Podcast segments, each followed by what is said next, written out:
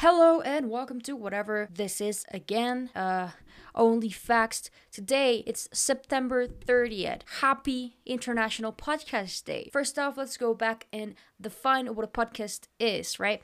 That's actually easier said than done, but in the most technical sense, it is an audio file that it's downloaded to a device via an RSS feed. Now, contrasting with other digital audio, a podcast is usually talking or a conversation rather than music. In many ways, a podcast is like talk radio but on demand just like your Spotify premium membership, right? You can pause it, play it, download it, whatever you want. Uh, the term podcasting was actually coined to us in 2004 by a journalist called Ben Hammersley in a newspaper. Um, he was writing about the potential for a boom in amateur radio, arguing that the ingredients were all there the blogging, the popular production software, the cheap, and the in 2004 mp3 players. Do you remember those? Now it's all in your goddamn iphone.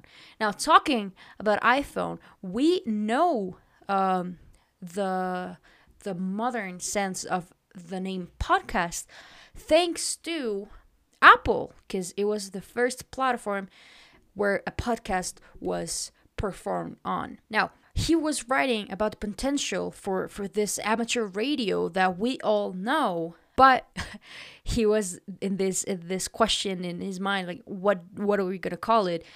And the first thing that him came up with was audio blogging which i think is so funny because um, today you're either like oh a doctor or oh I don't know, a musician, but just this kids, especially now on TikTok, that it's so easy to go viral and make a living out of the small things of entertainment is like, oh, like oh i have a podcast or oh i have a youtube channel i'm a blogger now i have both so i do audio blogging right? But later on he kept the podcast name. So we all know which one stuck. Now the audio blogging in fact podcast. Now also a common question is that i actually like had this idea when i was writing um but didn't know it was gonna be this answer is how many podcasts are there? Now i want you to play a game with me and right now think how many podcasts not only on spotify because this is a big big thing right? Think about all the platforms where you can listen to audio or even video too because there are uh, video podcasts as well two formats that can be combined and uploaded to youtube right? So how many podcasts are there? You got it? That number is 2 million.